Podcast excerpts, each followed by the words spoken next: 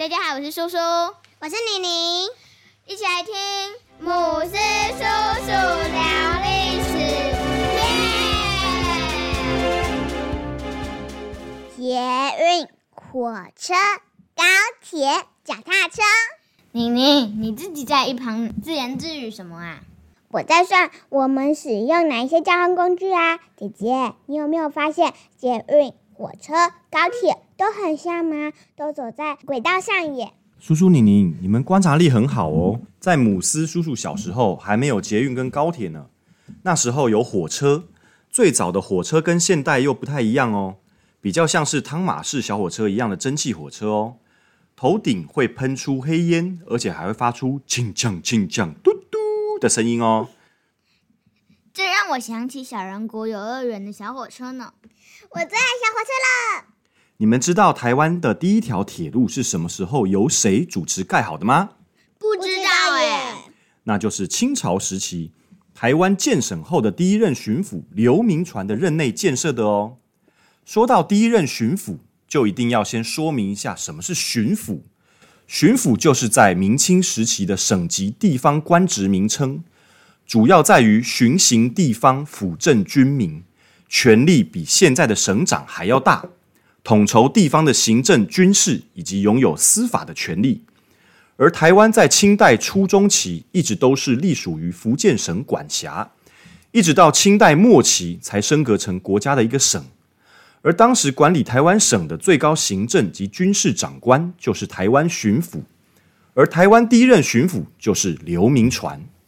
刘铭传于公元一八三六年出生于现在中国大陆的安徽省合肥县一个世代耕织务农的农家。什么是耕织务农啊？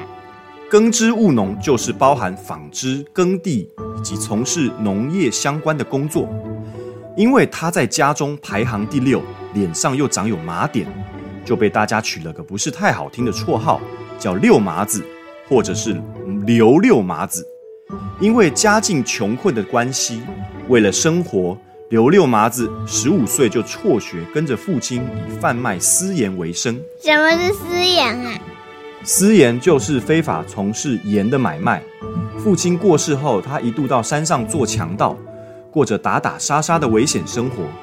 公元一八五四年，也就是刘铭传十八岁的时候，当时清朝民间有农民组成太平军起来反抗清朝的统治，造成长江以南的人民战火纷乱，民不聊生。民不聊生是什么意思呢？民不聊生就是老百姓无以为生，活不下去了。当时的大臣李鸿章奉命创建淮军来对抗太平军。而淮军就是居住在淮河流域的百姓所组成的民兵军队。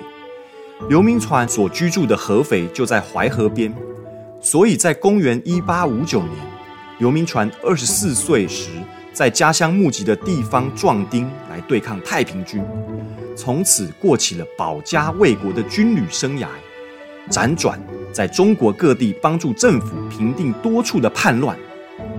又过了二十五年。公元一八八四年，刘铭传四十八岁那年，清朝和法国因越南主权问题而爆发了军事冲突，战火波及台湾。而刘铭传奉命率领一千多名士兵来台湾，他利用台湾北部的天然地势以及灵活的战术运用，最终保卫了台湾的安全。直到现在，淡水、基隆、台南、高雄等地还看得到当时刘铭传为抵抗法军所修建的新式炮台。中法战争落幕后，清朝政府更是认清了台湾战略地位的重要性，因此于隔年公元一八八五年，决定将台湾从福建省分割出来，升格建省。这样一来，台湾便需要有自己的巡抚来管理一切行政、军事、政务。由于刘铭传在中法战争中保台卫国，有很大的功劳。便被清朝政府正式派任为台湾第一任巡抚。刘铭传怀抱着满腔的理想，有着开放的思想，乐于吸收西方现代知识的刘铭传，上任后大刀阔斧，积极建设台湾。刘铭传认为，台湾在海防上有着重要的地理战略位置，要想确保中国大陆东南各省的安全，就必须先确保台湾的安危。因此，台湾一定要积极建设，才能更富强、更有条件抵抗外敌的侵扰。刘铭传观察到，台湾由北到南长约四百公里，四百公里，这应该要走好几天吧？如果用步行的方式，需要将近一个月才能走得完。哇，好久哦！而且台湾溪流众多，只要一下雨，水位就会暴涨，人民就会寸步难行。所以他提出，只要建设台湾，需要首先必须铺盖铁路桥梁，同时发展电线邮政，让台湾朝现代化迈进。为了第一条铁路的修筑，刘铭传两度上奏朝廷，请求准许铺设一条连接台湾南北的铁路。但是朝中大臣多半观念守旧，认为修筑铁路会破坏风水。还说火车行驶冒出来的黑烟会损害农作物，因此大力阻止。幸好当时朝廷说话最有分量的大臣李鸿章表示赞成，支持刘铭传的政策。于是几经争辩与考量后，朝廷认为台湾只是个地处偏远的小岛，对于其他内陆省份应该没有显著的影响，才勉强同意刘铭传的请求。但是有一个附带条件，就是新建铁路的一切费用必须由刘铭传自己想办法筹措。最后，聪明的刘铭传想到利用发行股票的方式，成功的向台湾富商士绅募集到了足够的资金。公元一八八七年，刘铭传五十一岁那一年，台湾的第一条铁路开始动工，并且聘请了英国、德国的工程师一同参与。铁路的规划以现在的大道城为中心，计划从基隆一路新建到台南。讲到大道城，我就想到美丽的码头、夜景，还有卖好多好吃的食物跟饮料的摊位。妮妮，你很贪吃哎！四年后，公元一八九一年，长约二十八公里，从基隆到台北的路段完工，通车当天。由德国制造的火车头腾云一号负责打头阵，路旁那些从没见过火车的民众，看见火车缓缓驶过，无不怀抱着惊恐的心情，还有不少人对着他大喊：“黑色妖马！黑色妖马！”除了铁路以外，刘铭传还建立了从南到北的电报线。母狮叔叔，电报是什么东西？那个年代还没有电话。被使用的电信科技是电报。从前住在不同区域的人，要互相传递讯息，大多用邮件、信件的方式，很不方便，要一段时间才能收到彼此的讯息。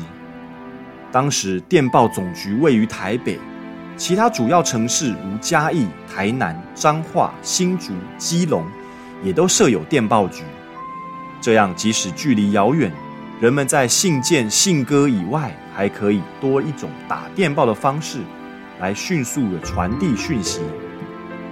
新式学堂也是刘铭传为台湾进行的另一项现代化改革。他认为，孩子们只学《诗经》《论语》等古典书籍是不够的，也应该接受西方文化。所以在公元一八八五年，刘铭传推动于台北大道城六馆街设立西学堂，是台湾第一个新式学堂。学习的科目包含英文、English、法文、历史、地理、物理、化学、算术、测量及绘画等。这样才能打开眼界与世界接轨。另外，为培养实业人才，也于1886年在大道城建昌街设立电报学堂。而除了汉人学童有新式学堂可去，刘铭传也注意到原住民的教育问题。为此，他下令设置翻学堂，请老师来教导汉文以及基本的生活礼仪，希望能提升台湾原住民的生活品质。叔叔宁宁，另外跟你们分享，在二零一六年七月，台北地方法院宝庆院区要盖新大楼时，意外挖到清代刘铭传时期台北城内第一个原住民教育书院番学堂的遗址哦。台北文化局也将遗址指定为市定古迹哦，太酷了吧！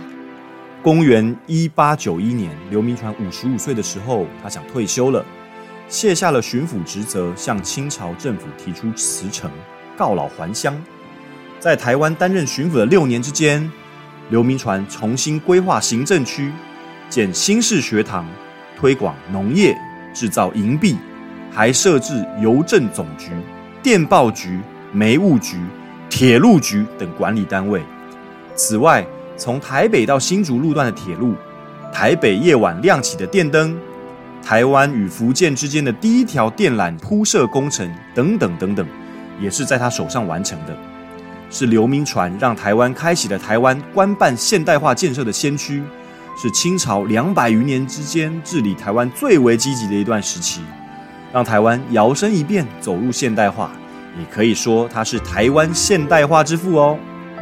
今天刘铭传为台湾做的贡献就介绍到这里，以后叔叔宁宁也可以跟朋友们及同学们分享刘铭传为台湾所做的贡献哦。好，谢谢大家的聆听，我们下次见。喜欢我们的话，请记得订阅我们的频道哟，拜拜。